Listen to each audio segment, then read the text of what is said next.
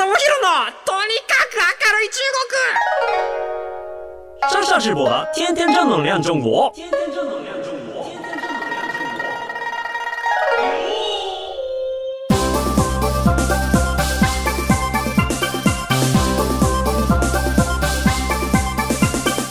シャシメのシメン、大家好，我是上下直播。皆さん、こんにちは。中国ビリビリナンバーワン日本人インフルエンサーコンテンツプロデューサーの山下智博です。日本放送ポッドキャストステーション山下智博のとにかく明るい中国、えー、本日も中国の話題ガンガンやっていきましょう。というわけなんですけれども、えっ、ー、と、まあ、新年一発目の収録をしているところでございます。あのー、ですね、今年はこう、中国からのインバウンドも戻ってくるんじゃないかな。まあ、すでになんかね、国は空いてはいるんですけれども、まあ、あの、現地がね、すごいコロナの感染爆発が起こってるっていうところで、日本が、いや、ちょっと待て待て待てと。あの、なんかそういう、早く来い来いって言ったり、あの、ちょっと待て待てと言ったりとか、あの、ちょっとバタバタしている感じではあるんですけれども、まあ、すでに観光地に行くと、外国語がたくさん聞こえてきたりとかはしている状態でですね、で、僕もね、あの、年末から年始にかけて、ちょっと僕のわがままで富士を見に行きたいと。あの、年末年始の富士を見に行きたいって言って行ってきました、嫁と。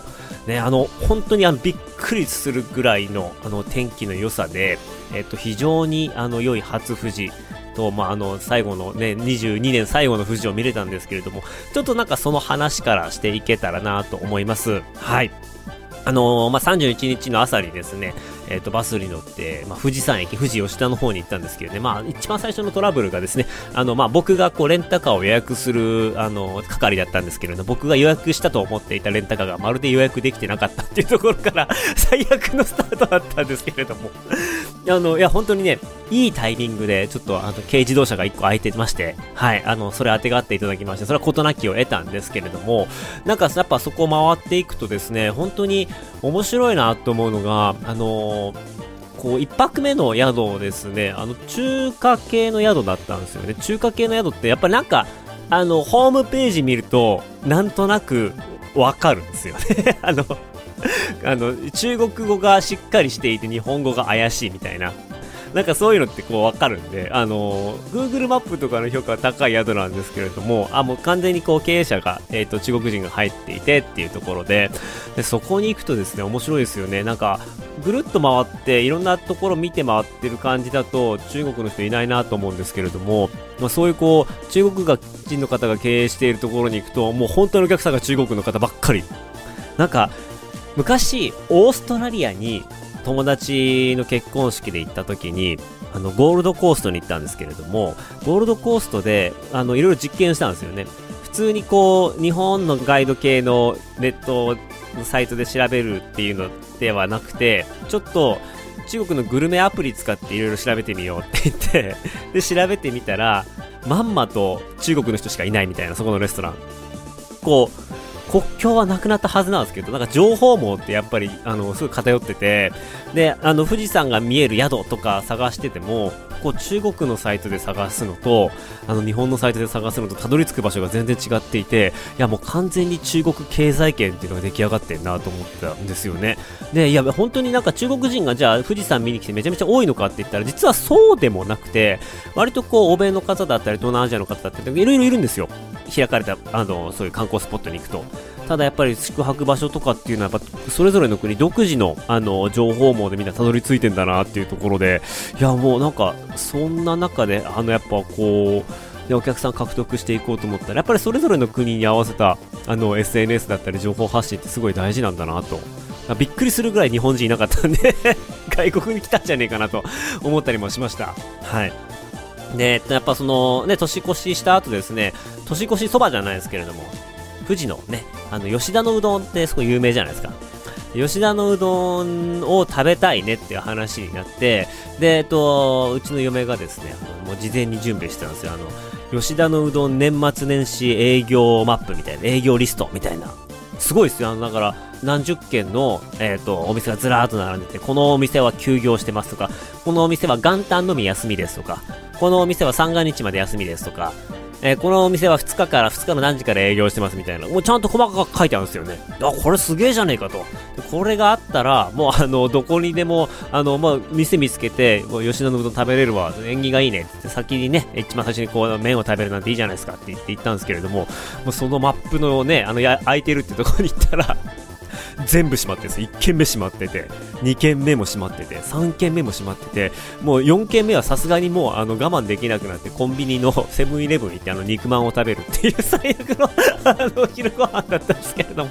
まあ最悪と言ってもねまあうまいっちゃうまいですけれども。なんでこうねあの手間をかけてマップ作ってリスト作ったはずなのに全然機能してないのかっていうのすごい不思議で。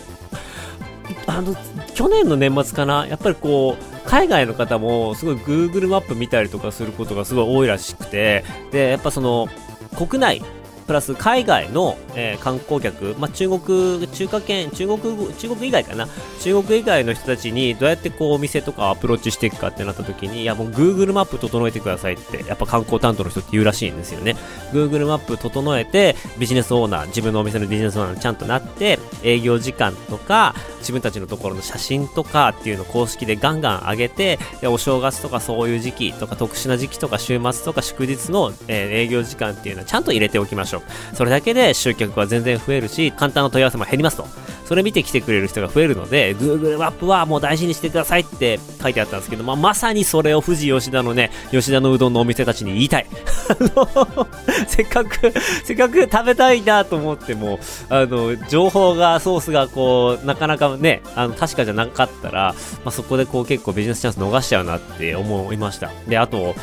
山中湖の方に、あの、僕本当に初めて富士吉田って行ったんですけれども、あの、水陸療養バスのカバって、なんかありますよね。僕初めて見て、いやもうこれはぜひ乗りたいと思って。で、えっ、と、12月の31の夜ですかね、えっ、と、ちょっとこれ乗りに行こうぜっていう話を嫁として、で、で、ホームページ調べてみたら、いやもうあの、3日からの予約しか受け付けてませんみたいな。あー、間に合わないと思って、ちょっと諦めかけたんですけれども、なんかこれワンチャンあるんじゃないかなと思って、1月1日の、まあ、朝の、えっ、と、もう8時とかに電話かけて、今日行けますかって話をしたら、いやもう全然行けますと。あの、すべての時間お選びできますみたいな。いけるんかいっていう。あのね、本当にね、本当にもったいなくて、で、しかもこれってどうやってたどり着いたかっていうと、あの、問い合わせのホームページに載ってるところで問い合わせしたら、えっ、と、あの、もう、現地の職員の携帯番号にかけてくださいって言ってアナウンスされて、で、それで現地の職員さんの携帯番号にかけたんですよ。で、それで問い合わせをしたらまだまだ空きがありますみたいなお話だったんですよね。で、これが、すごくもったいないなと思ったんですよ。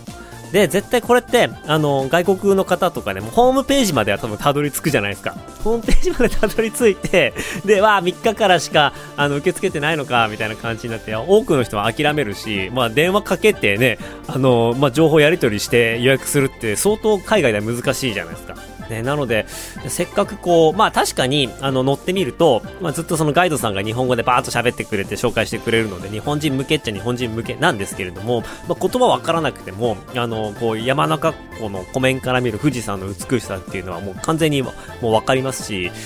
体験なので、もうすごいもったいないなと思っていて、こういうのとかも全部ちゃんとネットでやってくれたらまだまだお客さん入ってくるのになっていうのはすごく感じましたね。なんかやっぱ、まだ僕の知り合いのホテルとかも、部屋はたくさんあるんだけれども、結構満室になってて、で、満室になってるのは、フルで埋まってるかって言ったらそうじゃなくて、今まだまだ人が足りてなくて、人がまだ戻ってきてなくて、スタッフさんですね。係の人が戻ってきてなくて、もう部屋はあるけど清掃とかオペレーションが間に合わないから予約受け付けられないっていうようななんかそんな感じだったりとかもするみたいなんですよね。今そのねこのコロナでぐわーっと弱った旅行業界とかホテル業界にまだまだ人が戻ってきていないっていう状態があるみたいですね。なんか本当にドラッグストアのあの社長とかに話を聞いたら、いや、今からまたあの昔いた中国人の方のバイトさんもまた戻すっていうわけにもなかなかいかなくて、まあ、みんなこう卒業しちゃったりとか帰国しちゃったりとかして、一から採用やっていかなきゃいけないから、すげえ難しいみたいな話をしてましたね。なんかあの、本当に今、あの、旅行業界が盛り上がってきはしているんですけれども、そこで安定的にね、人をこう、また入れて、で、またね、爆発するかもわからないみたいな中で、オペレーションしていかなきゃいけないのはすげえ大変なんだなっていうふうに、あの、感じはしました。はい。で、えっ、ー、と、まあ、今回泊まったホテルがですね、あの、マウント富士、ホテルマウント富士っていうところなんですけれども、実はここ、あの、サウナとディナーがすごく有名な、あの、場所なんですよね。2023年の初トトロイをしたいなと思ってもう、あの、行ったんですけれども、ここがね、結構、外観は、あの、ちょっと古めかしいホテルなんですけれども、最近、あの、増築してハーベスト館っていうね、新しい宿泊施設ができたりとか、まあ、そもそもその、あの、サウナの、まあ、聖地として、すごいこう、人気なんですよね。あの、ちゃんと、しっかりしたこうサウナ師が、設計士が入って、サウナやっているので、あの、古めかしいんですけれども、まあ、ちゃんとその若い人というか、サウナーの人たちも本当にすごく多くて、サウナがすごいこう、まあ、行列レベルぐらいの人が入っていました。で、プラスやっぱね、あのこう、新年早々ですね、あの、お風呂に入りながら、露天風呂に入りながら富士山を見るっていうのは非常に気持ちよくて、で、えっと、まあ、そこもね、やっぱりこう、不思議なことに、長くやってるホテルだからなんでしょうかね。あの、海外の方がほぼほぼいらっしゃらなかったんですよ。なんかやっぱこう、日本の方のリピーターがすごい多いのかなっていう感じで、やっぱりその家族連れで、えっ、ー、と、まあ、おじいちゃん、おばあちゃんと、お父さん、お母さんと子供たちと、まあ、親戚の家族みたいな、すごい団体さんで来ている人とかもすごく多かったりとかしていて、まあ、あの、外国の方がまだまだ少なかったな。やっぱこれって本当になんかその、ホテルによって、あの、打ち出し方によって全然変わるんだなと思ったんですけれども、まあ、マウント富士ですごいいいことがあって、で、何が起こったかっていうとですね、あの、ツインのルームをね、嫁と二人で申し込んでたんですけれども、なんかあの、着いたら、なぜか、えっ、ー、と、インペリアルスイートっていう、あの、ものすごいところにアップグレードしてくれてまして、夕食申し込んだ時間が5時で申し込んだんですけど、それがダメで8時に変更してもらっていいですかっていうのを出し受けてたんで、多分なんかその、もしかしたらその穴の埋め合わせなのかもしれないですけれども、最上階、5階のなんかすげえいいところに通してもらって、いやもう、角部屋で、で、えっと、朝日も見れるし、富士山も見れるし、みたいな、なんかそういうようなお部屋に通していただいて、いや、もうどういう景色が見えたかっていうのは、ちょっとあの えっと、ツイッターに上げときますんで、ぜひぜひ見ていただけたらなと思います。そんなわけで僕は、あの、初日からですね、素敵な対応していただきまして、あの、最高の一年になるんじゃないかなというふうに思っているところです。まあ、ということで、ちょっと本題、本題に参りましょう。本題はこちらですね。インバウンド復活山下が今年やりたいことまあ中国はおそらくですね、春節明けて、えー、まあ3月4月暖かくなって、まあ中国の感染がちょっと落ち着いてからじゃないと日本も国開けづらいんだろうなとか思いつつですね、えー、と、まあ、その、その時に合わせて、まあ、焦らずにちょっと準備をしていかなきゃないのかなっていうところで、まあ、関係者周りではもう、いよいよだぞっていう感じで動き始めているところです。はい。で、やっぱりですね、あの、ここからね、4つの目標を立てましてですね、これをちょっとやっていきたいなと思っています。えー、1つ目がですね、楽しいチーム作りっていうところ。で、2つ目が北海道の魅力発掘。3つ目が、えー、学び場作り。で、4つ目が中国プラス東南アジアへの発信っていうところで、この4つちょっと簡単に解説していきたいと思います。1つ目はですね、楽しいチーム作りっていうところで、やっぱなんかこうコロナ禍ってなかなか人が集まりづらかったりとか、オフラインのイベントがしづらかったりっていうところがあって、まあ特になんかまあ僕みたいになんか目立つ人があのイベントやって、ね、そこで感染のなんかクラスターができちゃったみたいになったらなんかなかなかね、あのー、中国やっぱりすごくコロナに対してゼロコロナもあって、風向きが強いので、ちょっと控えてたんですけれども、まあ、いよいよできるようになってくるかなっていうふうに思っています。で、えっと、いろんな方とお話できることが増えてきたりとかですね、あの、いろんなとこにお呼ばれすることとかも増えてきたので、やっぱりなんか、オフラインであって、ようやくね、人となりというか、あるじゃないですか、見て、あの、その人のこう、動き方とか、所作とか、言葉遣いとか、目のやり方とか、そういうところで、こう、人って、あの、人のこと判断するんだなっていうのはすごい分かって、で、まあそういった意味も含めていろんな人とお会いする機会っていうのがどんどん増えていくので、なんかいろんなことが加速していくんじゃないかなというふうに思っています。で、中国向けのお仕事もね、少しずつ増えてきているので、何よりもね、あの、スタッフがね、あの、成長してきたっていうのが去年はすごく嬉しくてですね、あの、いや、嬉しいなって、なんか、中国の時もチーム持ってたんですけれども、中国の時の僕の採用方針って、やっぱその動画に出てくれることをメインで考えるので、いかにキャラが立って面白いやつかっていうところで 採用してたんですよね。で、あのー、やっぱトラブルが起こったりとか、お前なんでこんなことするんだよっていうところが、やっぱ動画の中のネタになるので、基本的に、えっ、ー、と、採用してきた人間って、ちょっとダメなやつが多かったんですよ。あの、事務、事務処理能力が極端に低いやつばっかりで構成されたチームだったので、動画は面白いんだけれども、ビジネスが展開していかないっていう あの、すごいこう悪循環っていう、悪循環ではないんだろうけど、なんかそういう課題があったんですよね。うん。で、あのー、まあそういうところがあったので、なんか人が成長していくっていうか、いつもお前同じところでつまずいてんな、おいっていうのが、まああの動画の中での、まあなんか日常風景になっていたんですが、まあ、にあの日本に来て、えっ、ー、と、その採用方針ちょっと変えて、まあ動画に出ないけれども、一緒に仕事したいですっていう優秀な人をね、あの見繕って仲間に入ってもらったっていう背景があるんですけれども、その子たちがですね、あの、どんどんどんどん仕事するたびにですね、優秀になってできることが増えていくっていうのが、あ、人が成長するってこんなに嬉しいことなんだっていうのを、ようやく今になって感、あの、感、実感するっていうそんな、そんな2022年だったんで、あの、もっともっと、あの、いろんな人にこう、僕のノウハウとか教えて、吸収していってほしいなっていうふうに思っています。なのでね、あの、一緒に働きたいぞっていう方は、えっ、ー、と、ぜひぜひ問い合わせをしてください。あの、ツイッターとかで DM とか送ったりしてもらえれば、あの、対応しますんで、お願いします。はい。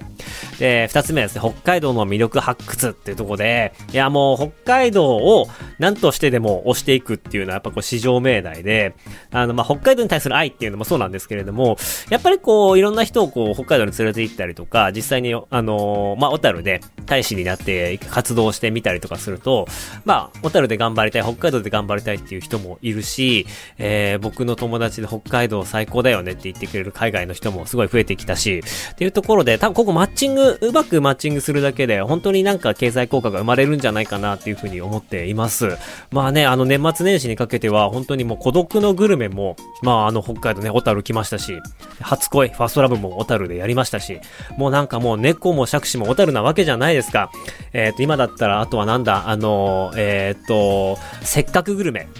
バナナマンさん、あ、日村さん出てるせっかくグルメもね、小樽来てくれたし、あの、佐藤健さんがね、奈良義友さんとスイッチインタビュー来た時も、あの、小樽だったんですよね。小樽の天狗山。しかもそれも初恋のロケ地だったところに、またあの、訪れてくれてっていうような、もう本当に小樽がね、あの、よく出たなっていうような、えっ、ー、と、年末年始で僕はすぐ報告だったんですけれども、まあ今、北海道の小樽で何ができるかなっていう話をすごく友達としていて、仲間としていて、やっぱりなんかあの、ね、あの、ロマンティックな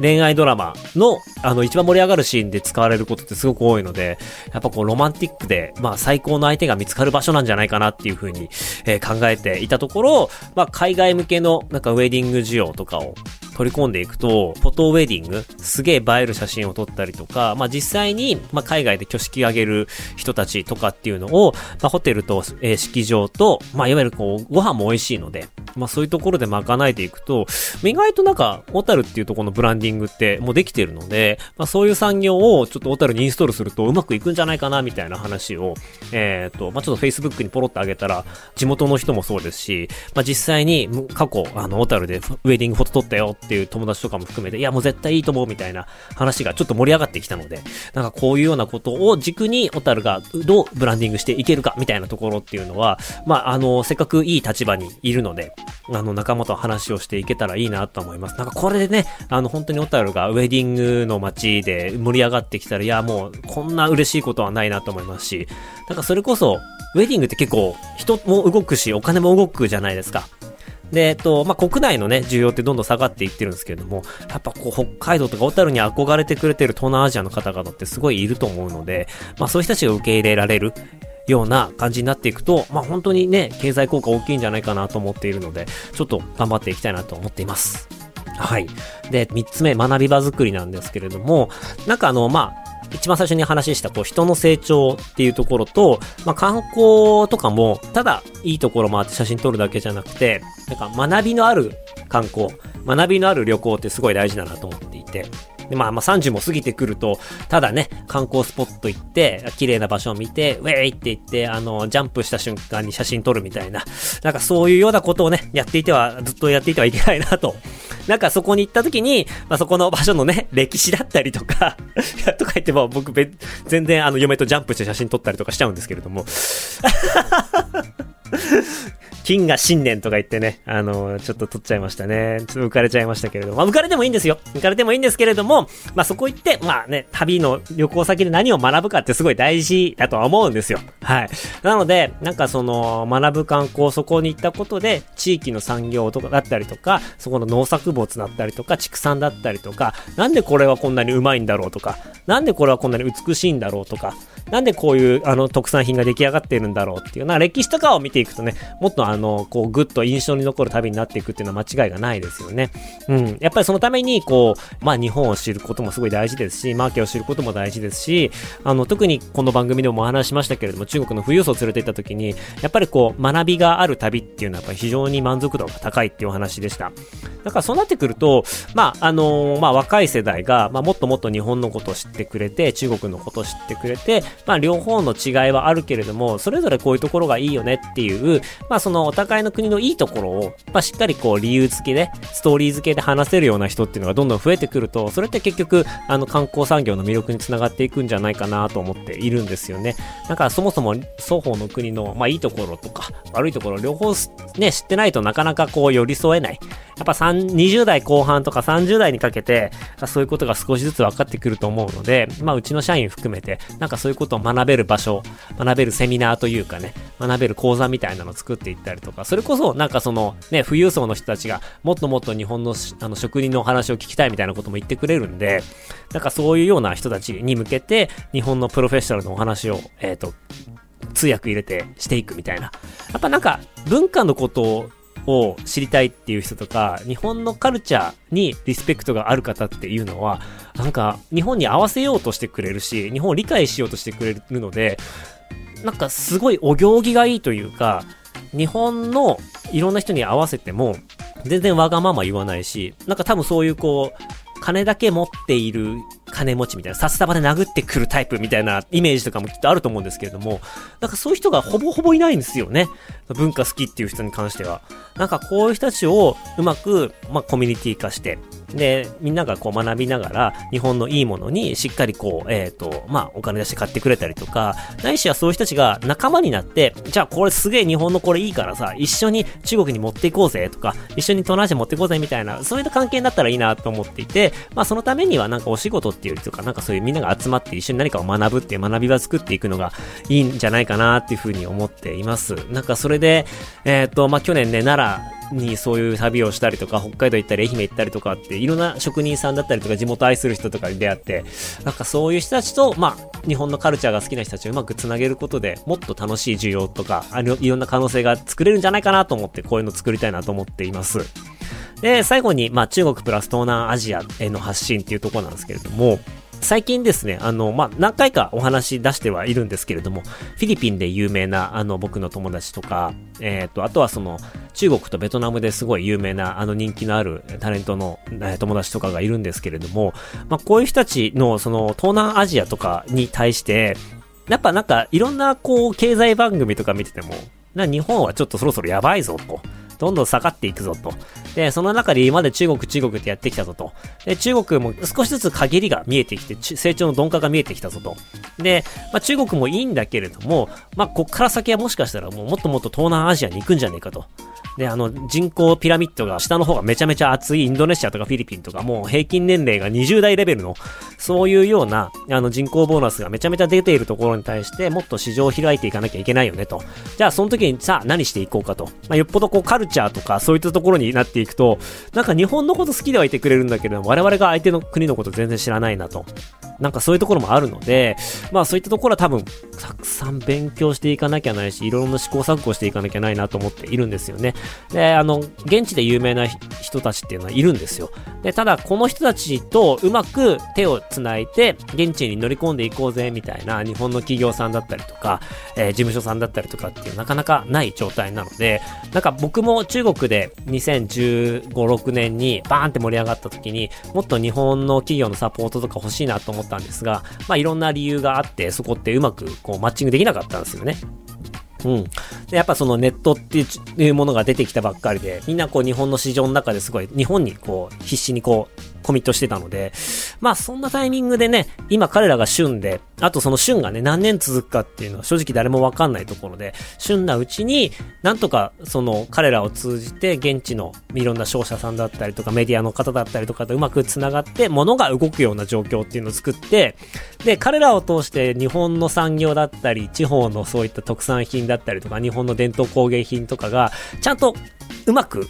現地に送り届けられるような流通網を作らないことには、なかなか、なんて言うんだろう、そういうこう、現地で超人気になる日本人っていうのが出てくる可能性すごい低いので、なんかそういったタイミングで、まあ、彼らに乗じて、えー、第2、第3の日本の有名人を作っていったりとか、まあ、物を現地に輸出していくルートとか、なんかそれをしっかりメディアに乗っけて宣伝するルートみたいなものを作らないと、すごいちょっともったいないことになるので、そういうようなことをね、あの、やりたいなと思っています。何度かお話ししてますけど、僕が中国で、あ、この時にこういうサポート欲しかったなっていうものを、今今だったら僕が届けられるような気がしているので、なんかそういうことを今年はやっていきたいなとうん。で、まあ、東南アジアね、あの、北海道とも相性がいいですし、そういう意味で言うと、北海道でいろいろ実証実験ができて、で、それが、あの、うまくいったら他の自治体さんとかにも広がっていけるような、そんな2023年にできたらいいなと思っています。まあ、えっ、ー、と、目下ですね、あの、いろんな、えっ、ー、と、日中関係のお仕事の中で、えー、課題だったりとか、やらなきゃないことだったりとか、解決しなきゃない問題とかっていうのはたくさん山積みではあるんですけれども、まあ、プラスアルファで新しいことやりたいなっていうふうに思える、あの、本当にこう、素敵な、えー、一年の幕開けを、えー、富士を見ながら過ごすことができました。あの、本当にね、天気は予約できないというんですけれども、あの、本当に富士山ってパワースポットだなって思うぐらい素敵な、えー、場所でした。皆さんも機会があればね、もうそろそろ国内旅行が、あの、外国の人が増えてきてしづらくなってくるタイミングだだと思うので、ね、最後の旅行割がね、1月から行われますので、このタイミングでお得な旅行っていうのをね、満喫してもらえればなと思います。はい。ということで、この番組ではあなたからの、えー、メッセージをお待ちしております。メールアドレスは、明るい、アットオールナイトニッポンドットコム、akarui、アットマークオールナイトニッポンドットコムです。ここまでのお相手は山下智博でした。生、ダジャ、シャツ、再见。バイバイ。